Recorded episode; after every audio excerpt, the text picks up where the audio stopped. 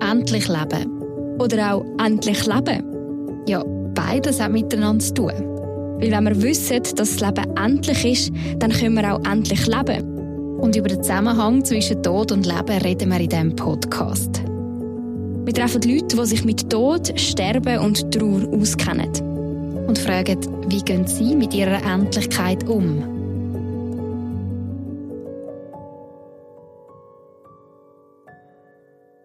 Wenn man sich einen Klon vorstellt, dann denkt man vielleicht als erstes an eine Person mit übergrossen Schuhen, mit viel Schminke im Gesicht und natürlich mit einer roten Nase. Und mir kommt auch noch das Bild von einem Zirkus in den Sinn. Ich habe für diese Folge von «Endlich Leben» einen Klon getroffen. Aber nicht so einen, den ich jetzt gerade beschrieben habe, sondern einen Klon, der ganz schick angelegt ist und nicht im Zirkus arbeitet, sondern bei der Stiftung Lebensfreude. Sabine Buchstecke ist Gast in dieser Folge. Sie macht Klonpsych bei dementen, kranken und betagten Menschen und bei Menschen mit einer Behinderung. Es erfüllt mein Herz, wenn ich jemanden auf emotionaler Ebene erreichen kann. Wenn ich mit meiner Freude, die ich mitbringe, die Herzen erreiche.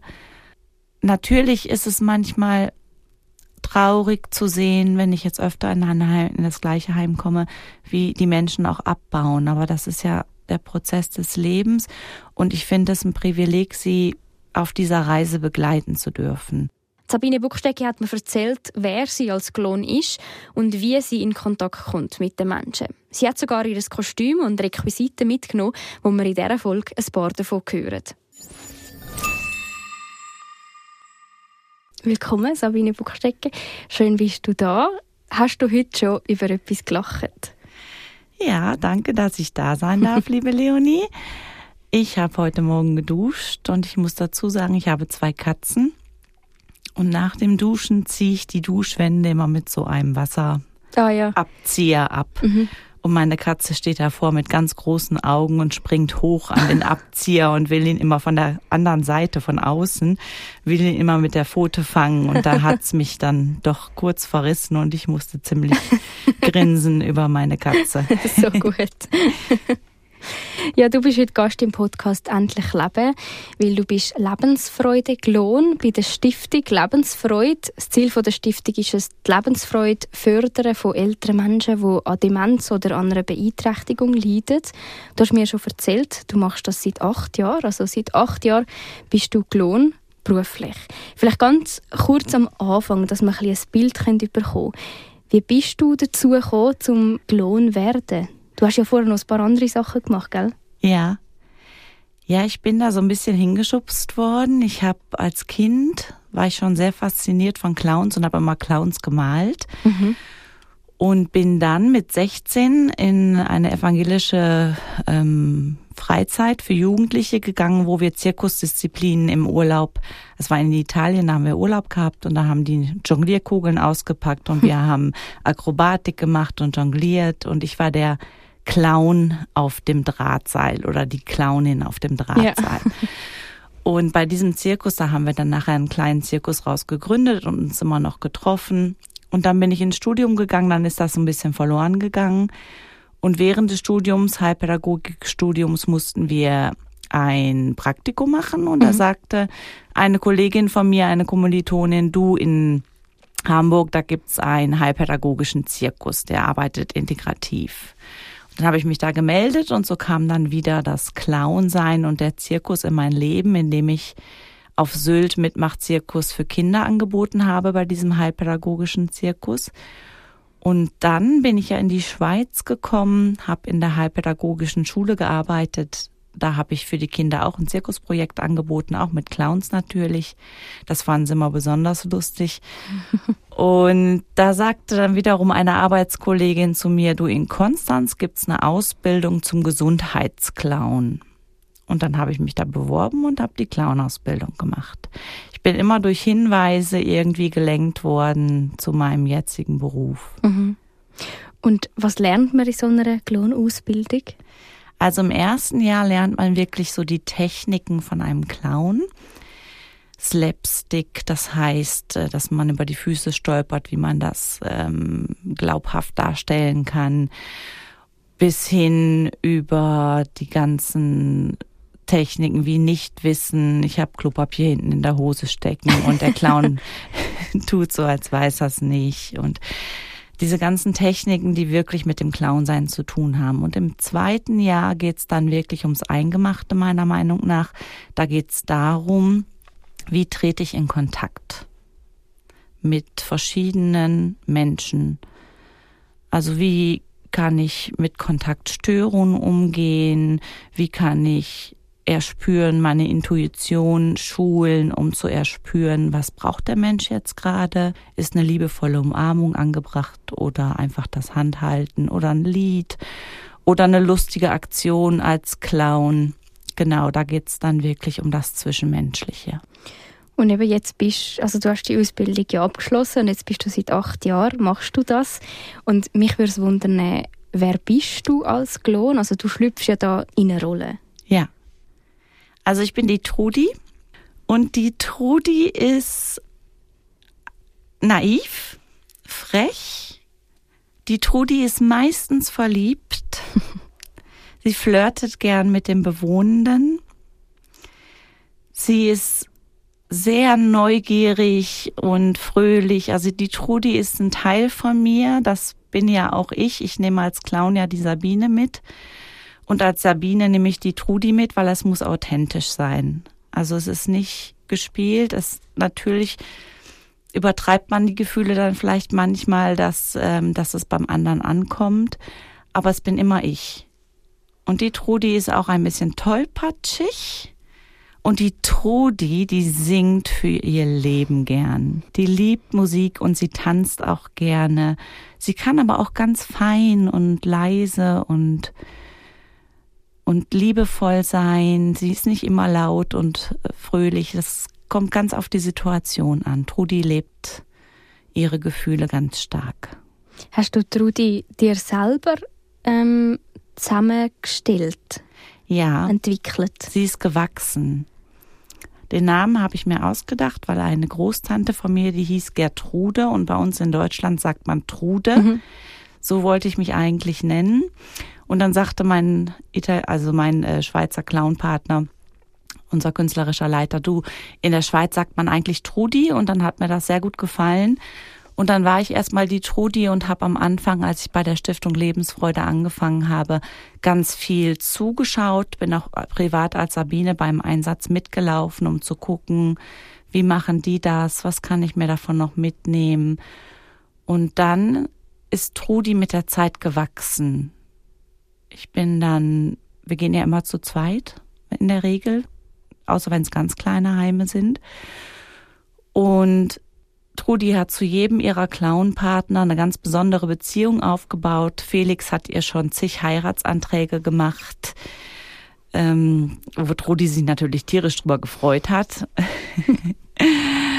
Und mit Greta hat sie manchmal so ein bisschen Rivalismus, wo dann manchmal die Gret, die Trudi eifersüchtig auf die Greta ist, weil die hat zwei Clown-Freunde. Und dann singt die Trudi ähm, Liebeskummer lohnt sich nicht, my darling, oh no, schade um die Tränen in der Nacht. Und so ist die Trudi gewachsen mit der Zeit und mutiger geworden, sensibler geworden, feinfühliger geworden. Ja. Und wenn du in die Rolle schlüpfst, dann bist du, du hast eben gesagt, Sabine ist auch noch dort, aber du bist dann eigentlich Trudi, oder? Ich bin dann Trudi, ja. ja. Und Sabine ist, ich weiß nicht, inwieweit man Sabine und Trudi trennen kann. Das mhm. sind zwei ganz wichtige Personen in meinem, in diesem Körper, den, den ich hier auf der Erde habe ich bin ja auch noch, habe noch andere Rollen. Ich bin ja noch Heilpädagogin und Krankenschwester und ähm, es ist ja alles immer da, aber Trudi, sobald ich die Nase aufsetze, ist sie im Vordergrund. Mhm. Aber wenn ich dann zum Beispiel merke, dass jemand traurig ist, ich hatte letztens mal eine Bewohnerin, die sich, die Heimweh hatte die aus Italien kam und noch nicht lange in der Schweiz war und dann direkt ins Heim kam, weil es ihr nicht gut ging und die war abgrundtief traurig. Dann habe ich mich einfach dazugesetzt und zugehört. Da ist dann schwierig, so auseinanderzuhalten. Wenn ich jetzt mhm. Sabine, ne, die zuhört empathisch und Trost versucht zu spenden, aber Trudi ist das ja auch. Deswegen, mhm. ja, ich habe zwar die rote Nase auf und die öffnet mir ganz oft die Türen zu den Herzen der Leute, weil die, die rote Nase einfach was Kindliches, was Freudiges verbinden die Leute damit und das, damit erreiche ich die Bewohnenden viel schneller, das Klientel, ähm, wie ohne Nase. Das ist mhm. und mit dem Kostüm natürlich noch dazu. Du hast das ja extra mitgenommen, das Kostüm. Ja. Ein Koffer liegt neben uns. Vielleicht ähm, kannst du uns mal ein paar Sachen rauspicken, wo du als Trudi einmal dabei hast und ein bisschen erzählen. Ja, natürlich. Mhm. Ich habe hier als erstes mal rausgeholt den Petticoat. Wir sind keine Clochard-Clowns in dem Sinne, sondern wir gehen ja zu erwachsenen Menschen beziehungsweise zu alten Menschen. Und da ist die Grundidee von uns Lebensfreude-Künstler, dass wir uns extra schick machen für die Leute. Die alten Leute, die schätzen das noch sehr. Und wir mhm. haben ein Petticoat, der sehr ausgestellt ist mit einem Petticoat-Kleid darüber und dann noch ein Fascinator und schicke Schuhe, so Tanzschuhe aus den 40er, 50er Jahren. Was ist ein Fascinator? Ein Fascinator ist so ein halber Hut. Ich zeige ihn dir, den man sich so aufs, aufs Haar mhm. steckt. Also ist jetzt ein grüner Hut mit Haarreif eigentlich und noch Netz unter einer Schlaufe und zwei weiße Rösli drauf. Ja. Genau. Ja. Aber er bedeckt nicht den ganzen Kopf, sondern er ist ja. nur ein Teil vom Kopf, Kopf ist ja. bedeckt. Das ist halt so die Grundidee, dass wir uns wirklich hübsch machen und die, die Leute kennen Fascinator und diese Petticoat-Kleider von früher und ganz oft sagen sie, das habe ich früher auch getragen, mhm. siehst du schön aus und die so Schuhe habe ich auch gehabt und das ist die Grundidee da, dahinter. Es ist auch so, ich zeige mal das nächste.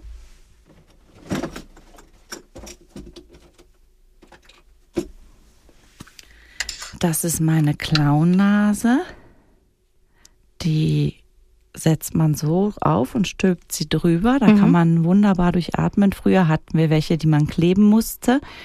Und das war immer ein bisschen unangenehm, weil dann hatte man nachher immer die Klebereste an der Nase. Und mit einem Gummi ist auch nicht so schön, äh, dieses Gummi da mal zu sehen. Und diese Nasen haben wir neu entdeckt, die sind super. Und es ist eben so, dass wir als im Gesicht nur die Nase haben und noch roten Lippenstift. Wir sind nicht so übertrieben stark geschminkt wie jetzt die Clowns im Zirkus. Ja. Also das macht vielen Angst und davon distanzieren wir uns ganz klar. Mhm. Das habe ich auch in der Ausbildung zum Gesundheitsclown gelernt, dass man sich nicht übermäßig schminken sollte. Okay. Die Mimik sollte noch gut zu erkennen sein und das macht auch oft mhm. Angst. Ja, es gibt auch oder Leute, die Angst haben vor Glühen. Also ja. Da gibt es sogar einen Fachbegriff für, ich weiß gerade ja, nicht, wie der ja. heißt. Die, ja, das gibt's. Und es gibt auch immer wieder mal Momente, wo jemand negativ reagiert auf die mhm. Nase. Meistens, also es ist mir, glaube ich, kann ich an einer Hand abzählen, passiert, dass wirklich jemand den Clown nicht, den Besuch nicht wollte. Ähm, meistens kommen sie dann doch noch, also sie sagen dann manchmal, ist denn Fastnacht?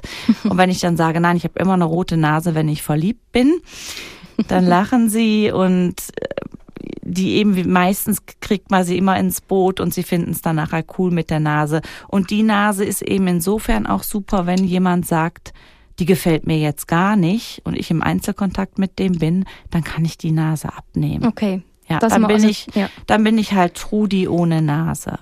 Dann bist du aber trotzdem noch Trudi und nicht ja. Sabine. Ja. Bin trotzdem noch Trudi mhm. und wir sind halt Clowns die auch, also in der Ausbildung haben wir gelernt, dass man als Clown viel Töne benutzt, O, A und Uiuiui. Und als Trudi benutze ich aber bewusst auch Sprache, weil die alten Leute, die wollen richtige Antworten. Das heißt nicht, dass ich nicht auch mal Uiuiuiui sagen kann, wenn mir Missgeschick passiert. Aber sie fühlen sich ernst genommen, wenn sie mir eine Frage stellen und ich dann auch mit einer normalen Stimme darauf antworte. Mhm. Von daher verschwimmt vielleicht unser Clown ein bisschen auch mit, ähm, mit einer Comedy-Figur, weil wir, weil wir auch viel mit Sprachwitz arbeiten. Aber wir sind auch stark in unserem Körper und leben auch ganz stark mit dem Körper.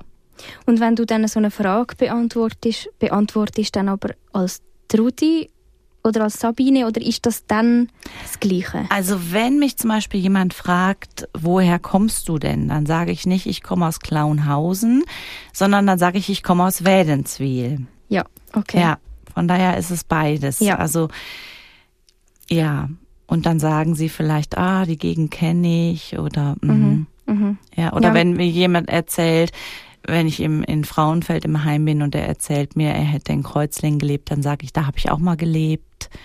Und dann unterhalten wir uns als Sabine und Trudi über Kreuzlingen, Mhm. was es da alles gibt. Also von daher, Sabine und Trudi sind manchmal auch die gleichen Antworten. Ja. Ja, und mit Klauenhausen äh, könnte man ja nicht wirklich nachher ein Gespräch darauf aufbauen, oder? Nein. Also, ja. ja. Spannend, ja. Was hast du sonst noch dabei? Also du hast vorher gesagt, Trudi macht gern Musik, singt gern. Ja, Trudi singt für ihr Leben Ja. gern. Und wenn sie zum Beispiel singt, dort anen am Bergli, dort dort wie sie Geis, dann hat sie noch ein Requisit dabei.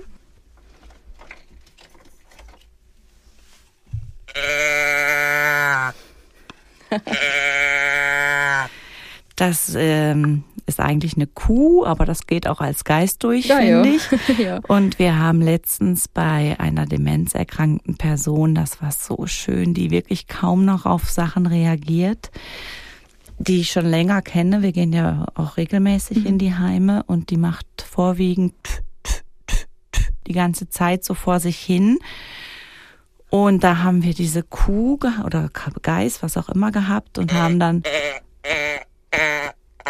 so gemacht und die hat gegiggelt.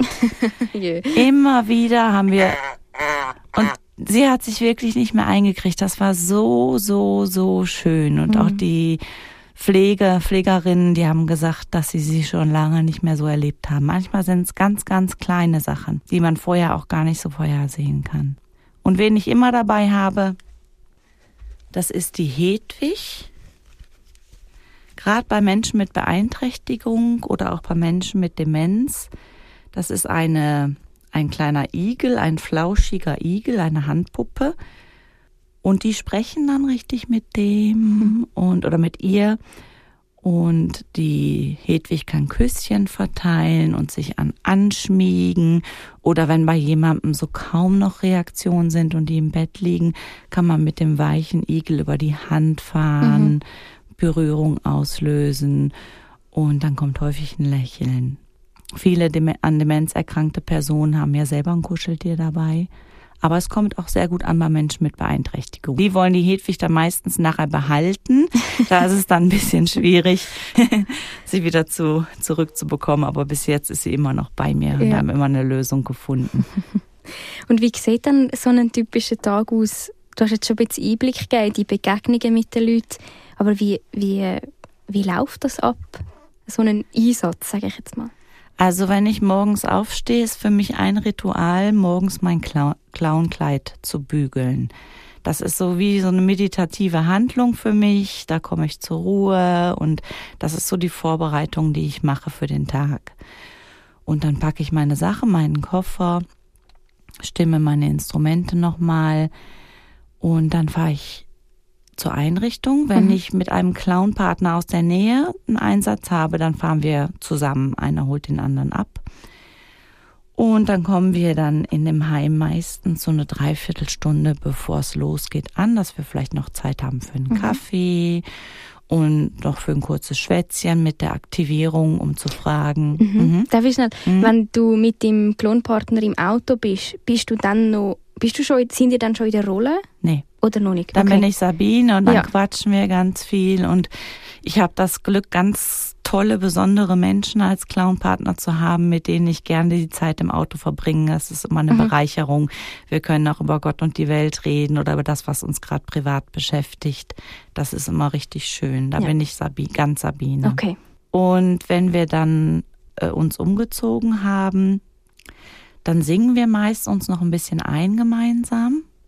Ah, ich wollte noch sagen, die, dann fragen wir noch ein Gespräch mit der Aktivierung und die sagen uns dann, wenn irgendwas Besonderes ist, wenn es auf einer Station vielleicht einen Corona-Fall hat oder wo wir dann geschützt gehen müssen oder wenn jemand verstorben ist oder wenn jemand eine schwierige Phase hat, dann hat man so ein bisschen Vorinformationen. Ja, und wenn wir uns dann eingesungen haben, dann geht's als Trudi und Felix zum Beispiel auf die erste Station. Das ist unterschiedlich von Heim zu Heim. Meistens gehen wir so eine Dreiviertelstunde auf jede Station. Es gibt aber auch Heime, wo die Bewohnenden alle zusammen, gerade kleinere Heime, mhm. in einen Raum geholt werden. Uns ist einfach wichtig, dass wir den Kontakt machen können, den Einzelkontakt. Wir sind keine Bühnenclowns, wir machen keine Show. Wir machen zwar untereinander, dass wir uns einen Heiratsantrag machen oder ähm, eine Krise schieben oder von unserem Urlaub erzählen, wo dann mal für alle ist oder wenn man ein Lied singt, ist ja auch für alle, aber es geht auch immer um den Einzelkontakt. Ja.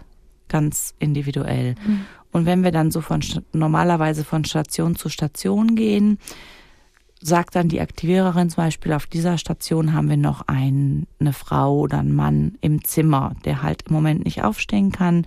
Und das schätzen wir immer sehr, wenn wir die Bewohnenden auf den Zimmern besuchen können. Dann machen wir nur Einzelbesuch dann? Ja. ja.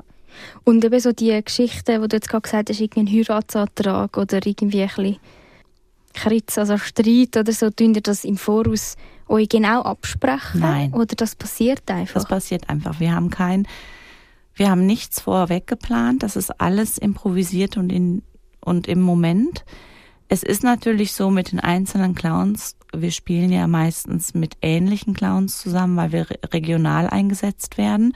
Und da schleichen sich natürlich ein paar Routinen ein. Mhm. Ich weiß genau, wenn der Felix mir einen Heiratsantrag macht, dann singt er meistens nachher noch von Elvis das Lied ähm, Love Me Tender oder ich weiß gar nicht, wie das genau heißt. Das weiß man dann einfach mit der Zeit. Ähm, aber es passieren immer wieder überraschende Sachen. Ich überrasche ihn, er überrascht mich mit irgendwas, wo ich gar nicht mit rechne. Und dann ist Improvisieren angesagt ja. und genau. Und wie ist dann nachher die Begegnung mit dem Mensch, also mit der Einzelperson? Also da sind ihr dort bei den Leuten und dann passiert irgendeine Szene und dann gehen ihr auf eine Einzelperson zu oder wie macht ihr das? Also meistens ist es, also grundsätzlich ist es eigentlich so, dass wenn wir kommen auf die Station, begrüßen wir erstmal jeden Einzelnen. Wenn es jetzt eine riesengroße Gruppe ist, was meistens aber nicht der Fall ist, dann kann sein, dass wir nach fünf Begrüßungen uns mal für ein Lied finden und dann weiter begrüßen. Aber jeder hat am Anfang mal einen einzelnen Kontakt, wo man auch fragen kann, wie geht's Ihnen mhm. denn? Mhm. Oder Sie sehen aber heute gut aus. Ähm, sind Sie beim Coiffeur? Alles, was mir so positiv auffällt, das ist was, was ich von Trudi gelernt habe. Das sage ich auch, wenn ich finde, dass jemand schöne Augen hat. Das tut so gut, so was Wertschätzendes zu hören. Oder ein besonderes Kleid anhat. Ähm, Genau, und da geht man in den Einzelkontakt, da erfährt man dann manchmal auch schon, wenn es jemandem nicht so gut geht und kann dann dementsprechend auch mal ein bisschen länger gehen, der Kontakt. Und der andere Clown ist ja noch da. Deswegen geht man auch zu zweit, mhm. dass er dann vielleicht schon mal ein Lied singt und ich bin dann noch bei der einen Person. Und dann ist es ganz individuell, wenn manchmal, wenn wir in einem, in einem Zimmer sind und ich sehe, selbstgemalte Bilder in dem Zimmer, dann frage ich, haben Sie früher gemalt? Also ich versuche auch immer die Umgebung zu lesen.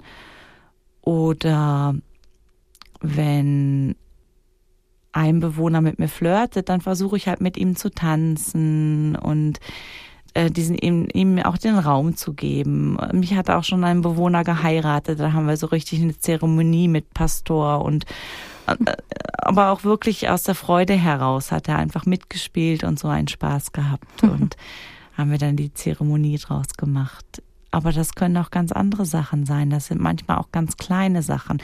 Manchmal gehen wir durch die Reihe, wir singen, ich spiele ein leises Musik, äh, Musikstück und der Felix macht dazu Seifenblasen, die er zu dem Bewohnenden pustet. Moment, die habe ich auch mit. Ja. da bin ich nicht die, der Felix schafft das, eine große Seifenblase aufzupusten und die Sissi auch. Und da macht sie und dann gehen in der großen Seifenblasen zwei, drei kleine Seifenblasen. Oh, wow. oh das könnte ich also auch nicht. Ja, da bin ich noch am das Üben. Aber das kann ich natürlich ja. schon. Ah ja, sind aber auch schön. es, es ist so schön, dass an so an auch an ganz einfachen Sachen, wie, wie die Leute Freude mhm. dran haben. Ja. Und manchmal brauchen wir fast gar keine Requisiten, weil wir so viel gesungen haben, je nachdem, was uns erwartet, wie die Menschen, was für ein Bedürfnis die haben. Ja. Manchmal ist es ein riesengroßes Fest, wo wir tanzen und singen und lachen und dann ist es ganz fein und empathisch, einfach eine Berührung in Hand halten und dann sieht man, wie vielleicht eine Träne runterläuft, gerade wenn jemand im finalen Stadium ist, also schon ähm, nur noch im Bett liegt. Und dann kann es aber auch mal ein dreckiger Witz sein. Also je nachdem, was die Menschen gerade so für ein Bedürfnis haben. Und was machen die Begegnungen mit dir persönlich? Also es ist für mich ein Riesenprivileg mit etwas, was mir so viel Spaß und Freude macht, mein Geld verdienen zu dürfen. Ich freue mich wirklich auf jeden Einsatz und ich liebe diese Begegnung mit den Menschen. Und es erfüllt mein Herz, wenn ich jemanden auf emotionaler Ebene erreichen kann. Wenn ich mit meiner Freude, die ich mitbringe, die Herzen erreiche, wenn natürlich ist es manchmal traurig zu sehen, wenn ich jetzt öfter in, Heim, in das gleiche Heim komme, wie die Menschen auch abbauen. Aber das ist ja der Prozess des Lebens und ich finde es ein Privileg, sie auf dieser Reise begleiten zu dürfen. Wir waren gerade bei einer Frau, einer italienischen Frau, mein Clownpartner Felix ist Italiener und die konnte nicht mehr aufstehen und lag praktisch im Sterben. Und da sagte uns das Personal, wir möchten, dass ihr auf das Zimmer geht. Sie hat immer so viel Freude an euch mhm. gehabt. Und dann sind wir zu ihr ins Zimmer gegangen, da kam kaum Reaktion von ihr und wir haben ihr ihre italienischen Lieder gesungen, an denen sie immer so Freude hatte. Natürlich weiß ich nicht, wie es ankommt. Ich spüre, es fühlt sich gut an, ich habe das Gefühl, ich erreiche, es ist ja nicht nur der Körper, es ist ja auch ihre Seele, die man erreichen kann, meiner Meinung nach. Und ich habe das Gefühl gehabt, wir haben sie erreicht. Sie hat ich glaube, sie hat sich wohlig gefühlt vom, vom, von meiner Empfindung her, auch wenn man äußerlich keine Reaktion gesehen hat. Und das berührt mich auch sehr. Also ich fühle da sehr mit, aber ich leide auch nicht mit. Ich denke, dass das bringt den Menschen nichts, wenn ich mitleide und sie behandle. Sie leben ja auch noch, sie sind ja noch nicht tot. Und ähm, und wenn ich mitfühle, ist gut, aber wenn ich mitleide, denke ich, würde es ihnen auch nichts bringen. Mhm. Und das findest du das schwierig, um dich so ein bisschen abgrenzen oder eben nicht mitleiden?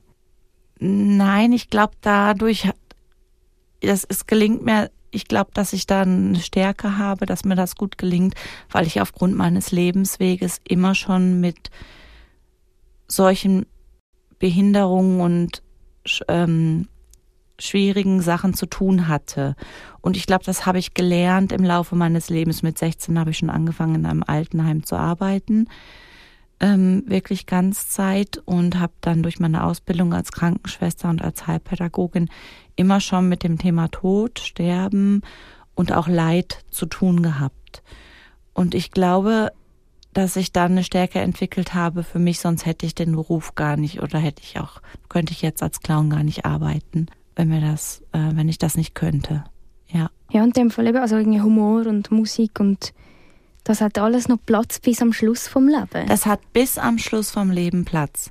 Ja, bis am Schluss. Wir hatten letztens, das war auch so süß, da waren wir in einem Heim, wo wir zum Alzheimer-Tag in der Cafeteria eine riesen, also das ganze Heim eigentlich, ich sag mal, ähm, bespassen ist jetzt so ein gemeines Wort, so ein komisches Wort, aber da haben wir wirklich viel Musik und getanzt. Und da war ein älteres Ehepaar, die haben sich im Alter kennengelernt, die kannten sich als Jugendliche haben sich im Alter wiedergefunden, die waren beide Witwe und haben die Liebe im Alter gefunden.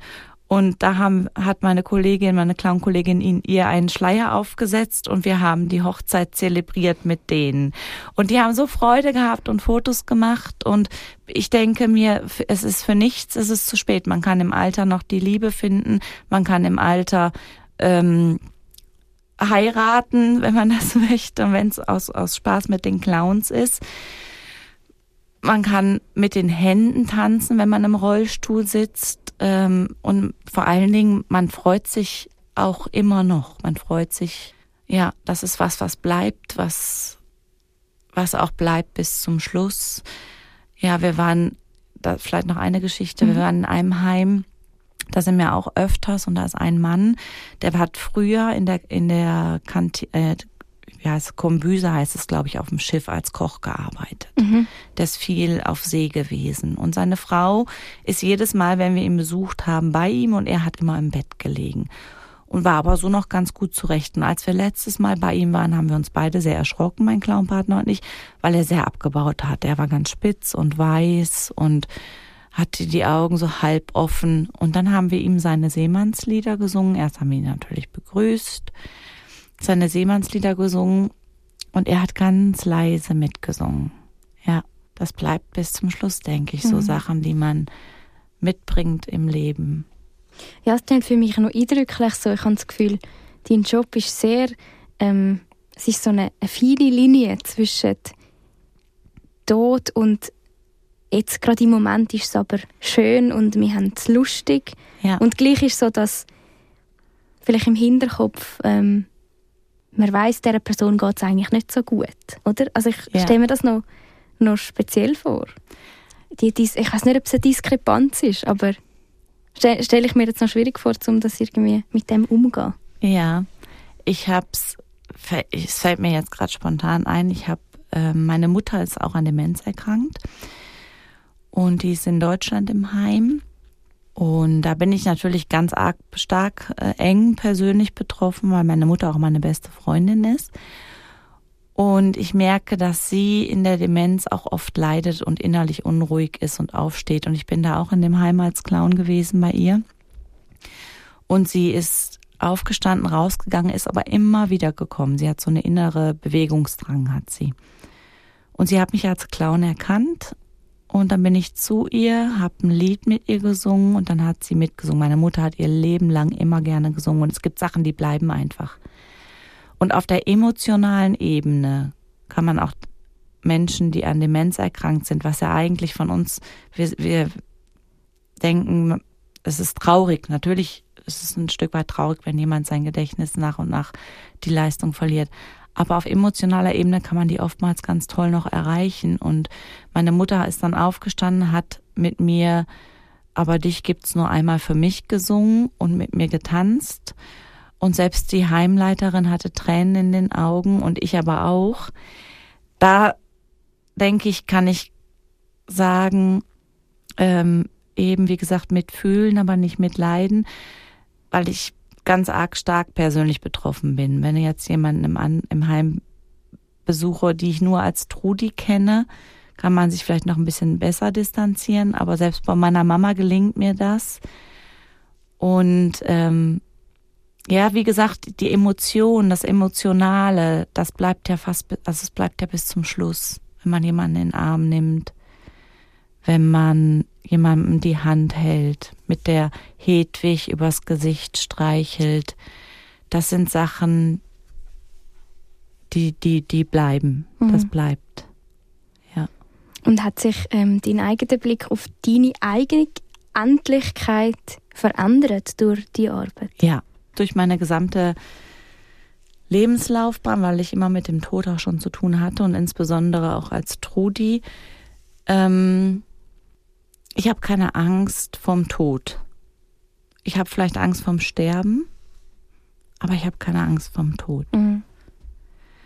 Vom Sterben habe ich insofern Angst, dass man vielleicht Schmerzen haben könnte. Das, das tut mir auch in der Seele weh, wenn ich das Gefühl habe, jemand hat Schmerzen. Aber das gibt es ja heutzutage, Gott sei Dank, auch die Palliativmedizin und ganz viele Möglichkeiten, dass man keine Schmerzen haben muss. Und mir ist wichtig, mein Leben so zu leben.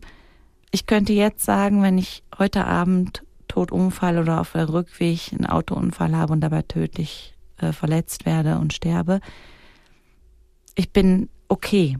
Ich bin im Reinen. Und ich glaube, wenn man das sagen kann, das ist, ich, ich lebe gerne. Ich habe keine Todessehnsucht in dem Sinne oder äh, bin selbstmordgefährdet. Ich lebe gerne. Ich lebe gern noch 20, 30 Jahre. Ich liebe das Leben. Aber ich wäre im Reinen insofern, als dass ich das Gefühl habe, ich muss nicht noch unbedingt was erleben, äh, was ich auf der To-Do-Liste habe, ähm, sondern es wäre okay, es ist rund. Natürlich ist schön, noch dies und das zu erleben, mhm. aber ich bin okay. Und das ist, glaube ich, natürlich ein großes Geschenk. Und von daher habe ich vielleicht gelernt, so zu leben, dass ich nicht dafür lebe, irgendwann, wenn ich in Rente komme, äh, das zu machen, was ich immer noch machen wollte, sondern dass ich auch durch meinen Job eigentlich das mache, was mir so viel Freude bereitet. Also ich gehe nicht von Montags bis Freitags arbeiten, um dann endlich Wochenende zu haben und alles aufzuholen. Ich gehe nicht mein Leben lang arbeiten, um dann endlich in Rente zu kommen, um dann das zu machen, was mich vielleicht dann doch nicht glücklich macht, sondern ich versuche eigentlich mein Leben so zu leben, dass ich mit allem, was ich mache, gern, gerne mache und mit, mhm. Liebe, mit Liebe mache und mit Herzblut. Ja. Und hast du dann noch trotzdem eine To-Do-List mit Sachen, eine Bucketlist, die du gerne würdest machen? Es gibt Sachen, die ich gerne erleben möchte. Und zwar möchte ich, würde es mich sehr freuen, das ist so das, was mir als erstes aufploppt, wenn ich, ich habe ja noch die Ausbildung als Humortrainerin gemacht und habe für die Lebensfreude schon mal ein Humortraining gemacht, so äh, einen Vortrag, einen Erlebnisvortrag für Pflegende, die in der Ausbildung sind. Und da habe ich gemerkt, das macht mir auch sehr viel Spaß, so meine Erfahrungen, die ich bis jetzt gesammelt habe, zu dem Thema weiterzugeben.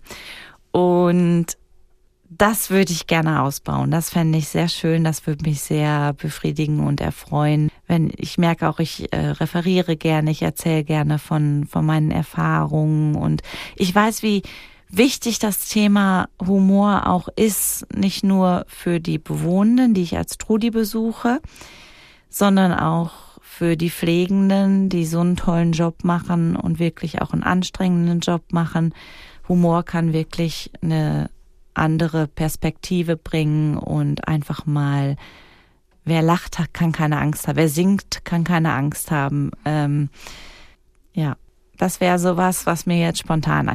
Natürlich, wenn ich würde auch gern vielleicht noch mal reisen, ist sowas ähm, nicht so, dass ich das Gefühl habe, nee, es wäre schön, noch mal ein anderes Land zu sehen. Ich möchte weiterhin meine Patenkinder groß werden sehen und an ihrem Leben teilhaben können. Und vielleicht möchte ich noch mal heiraten. Ich bin jetzt seit gefühlt sieben Jahren verlobt.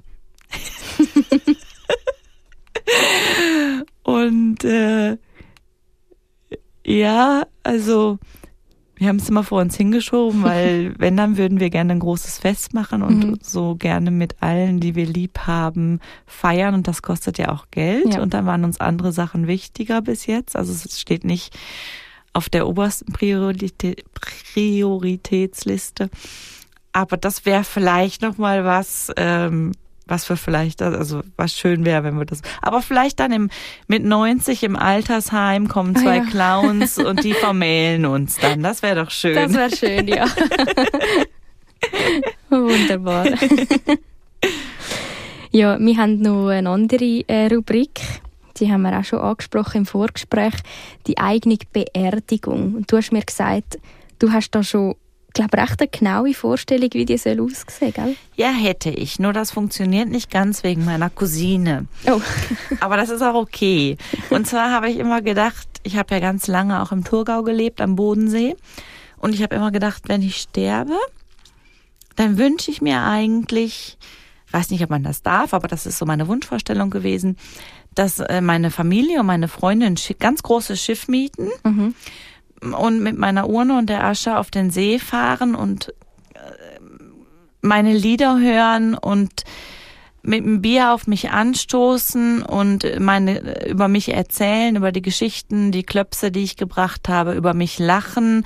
Die dürfen auch zusammen weinen, das gehört auch dazu und dann meine Asche auf dem See verstreuen und feiern, dass ich jetzt in einer anderen Wirklichkeit sein darf und das traurig sein, dass ich in körperlicher Form nicht mehr für sie da bin. Das dürfen sie, das ist völlig, das gehört dazu.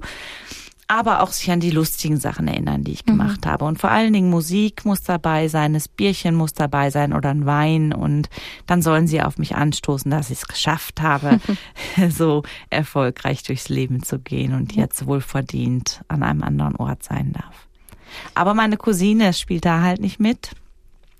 Für die ist das ganz, ganz wichtig, dass sie einen Ort hat, wo sie hingehen kann. Mhm. Ich habe ihr dann gesagt, du kannst doch an, an Fluss gehen, ich bin doch dann überall im Wasser. Und hat sie gesagt, nein, sie hätte gerne wirklich so ein Grab, wo, wo sie hingehen kann, wo sie Blumen bringen kann. Und das ist für sie ganz wichtig. Und weil das für mich keine große Rolle mehr spielt, wenn ich tot bin und wenn das ihr so wichtig ist, dann habe ich ihr gesagt, dann äh, sollen sie mich ähm, an einem Grab, aber wo sie vielleicht dann Vielleicht mein Vater, der ist zum Beispiel auf so einer Wiese, mhm. äh, wo man nicht die Grabpflege machen muss, ah. weil ich halt in der Schweiz ja. bin und mein Bruder mit Familie auch sehr eingespannt. Der hat das selber so gewollt. Dann vielleicht an so einem Ort, dann wird ihr das vielleicht auch reichen. Da kann sie auch Blumen hinbringen. Mhm. Ja. Und du hast vorher erwähnt, oder du hast ein bisschen angetönt, nachher, was dann nachher ist. Was stellst du dir vor, was nach dem Tod kommt? Ähm, ich denke, das ist was, was wir Menschen mit unserem Hirn nicht fassen können. Also ich habe für mich so ein inneres Wissen, dass es da, dass es nicht umsonst ist, dass ich unten auf der Erde rumlaufe und dass es einen tieferen Sinn hat und dass es auch nicht, dass wir den freien Willen haben und dass es dann, dass es eine Seele gibt. Also dass es nicht nur unseren Körper gibt, der stirbt und zerfällt dann, wenn wir sterben, aber dass es etwas Unsterbliches in uns gibt, was weiterlebt. Und eben, das habe ich auch ganz intensiv beim Tod von meinem Vater erlebt, den ich begleiten durfte. Er war halt auf der Intensivstation und er hatte einen Herzschrittmacher und die Beatmung und er lag im Sterben. Und dann habe ich gedacht, wie sehe ich denn, wann er tot ist, wenn das Herz noch schlägt mhm. und die Atmung geht. Und dann war genau der Zeitpunkt, wo ich gemerkt habe, jetzt hat die Seele den Körper verlassen. Bin zu den Schwestern gegangen und habe gesagt, mein Papa ist jetzt nicht mehr da. Und dann guckt sie auf den Monitor und sagt, ja, vielleicht haben sie mir einfach die Zeit gegeben, aber ich habe trotzdem gespürt, dass sein, seine Seele, seine Energie oder wie man das auch immer nennen mag, ähm, noch, noch da war. Mhm. Und die tröstet mich auch heute noch, wenn ich, für, für mich ist das Zeichen, wenn ich besondere Vögel am Himmel sehe, ist das immer ein Gruß von meinem Papa weil der mir immer besondere Vögel als Kind und als auch immer das Leben lang gezeigt hat, wenn er welche gesehen hat. Und als wir wir mussten dann, als er gestorben ist, ziemlich schnell die Wohnung ausräumen, weil ich nicht so lange in Deutschland bleiben konnte, nicht ewig lange. Und dann haben wir festgestellt, dass er noch eine halbe Kiste Bier im Kühlschrank hatte, die abgelaufen war. Und wir wussten genau, wenn wir die jetzt entsorgen, mein Papa, der dreht sich im Grab um. Es geht gar nicht. er hat immer gerne ein Bierchen getrunken mhm. und dann haben wir ein Bierchen genommen, sind zur Leichenhalle gefahren und haben auf meinen Papa angestoßen mit ihm zusammen. dann war es so kalt, sind wir dann nach draußen gegangen, da schien so ein bisschen die Frühlingssonne und dann kam ein riesengroßer Schwarm Wildgänse über uns geflogen. Wow. Und das war so, wo ich, wo ich für mich so ein, wie ich sage, so ein inneres Wissen habe, es gibt was. Das ist, kann ich nicht beweisen. Es kann mir auch niemand beweisen, dass es Gott oder was, wie man es immer nennt, nicht gibt. Kann mir auch niemand beweisen. Und das ist für mich wichtig. Und ich toleriere all, alle, die anders denken. Aber das ist einfach für mich und für mich auch ganz wichtig. Wunderbar, danke vielmals. Sehr spannendes Gespräch gewesen. Sabine Buchstecker, gibt es etwas, was dir noch wichtig wäre zum Ergänzen? Ja, ich möchte mich noch ganz, ganz herzlich für die Einladung zu diesem Podcast bedanken und euch dafür danken, dass ihr zu einem, wie ich finde, so wichtigen Thema einen Podcast macht, weil der Tod und das Sterben ist in unserer Gesellschaft oft ein Tabuthema. Aber ich finde ja, wir Menschen sind was, wir sind unterschiedlich, aber was wir alle gleich haben, wir werden irgendwann sterben. Und ich glaube, wenn man sich zu Lebzeiten damit mal auseinandergesetzt hat und auch über den Tod und das Sterben sich Gedanken gemacht hat, dann würden viele Menschen auch einfacher sterben können. Und von daher möchte ich euch dafür ganz herzlich danken, dass, weil es ist ja, das muss ich noch sagen, es gibt ja das Buch Fünf Dinge, die Sterbende häufig bereuen und dazu gehört ja, dass man zu viel gearbeitet hat, dass man seine Gefühle nicht richtig gezeigt hat, dass ähm, man mehr Freude erleben möchte und nicht zu sehr den Erwartungen anderen entsprechen möchte, sondern sich selber treu bleiben sollte. Und deswegen finde ich das so wichtig, um richtig leben zu können, sollten wir uns auch mit dem Tod auseinandersetzen. Deswegen mhm. danke euch. Trudi wird jetzt sagen, Schön ist es auf der Welt zu sein, sagt die Biene zu dem Stachelschwein. Du und ich, wir stimmen ein. Schön ist es auf der Welt zu sein. Genießt das Leben. Das ist was, was ich mit noch geben möchte. In Danke. allen Facetten. Danke vielmals. Gerne. Endlich Leben, ein Podcast von ERF Medien Schweiz. Mehr auf erfmedien.ch-podcast.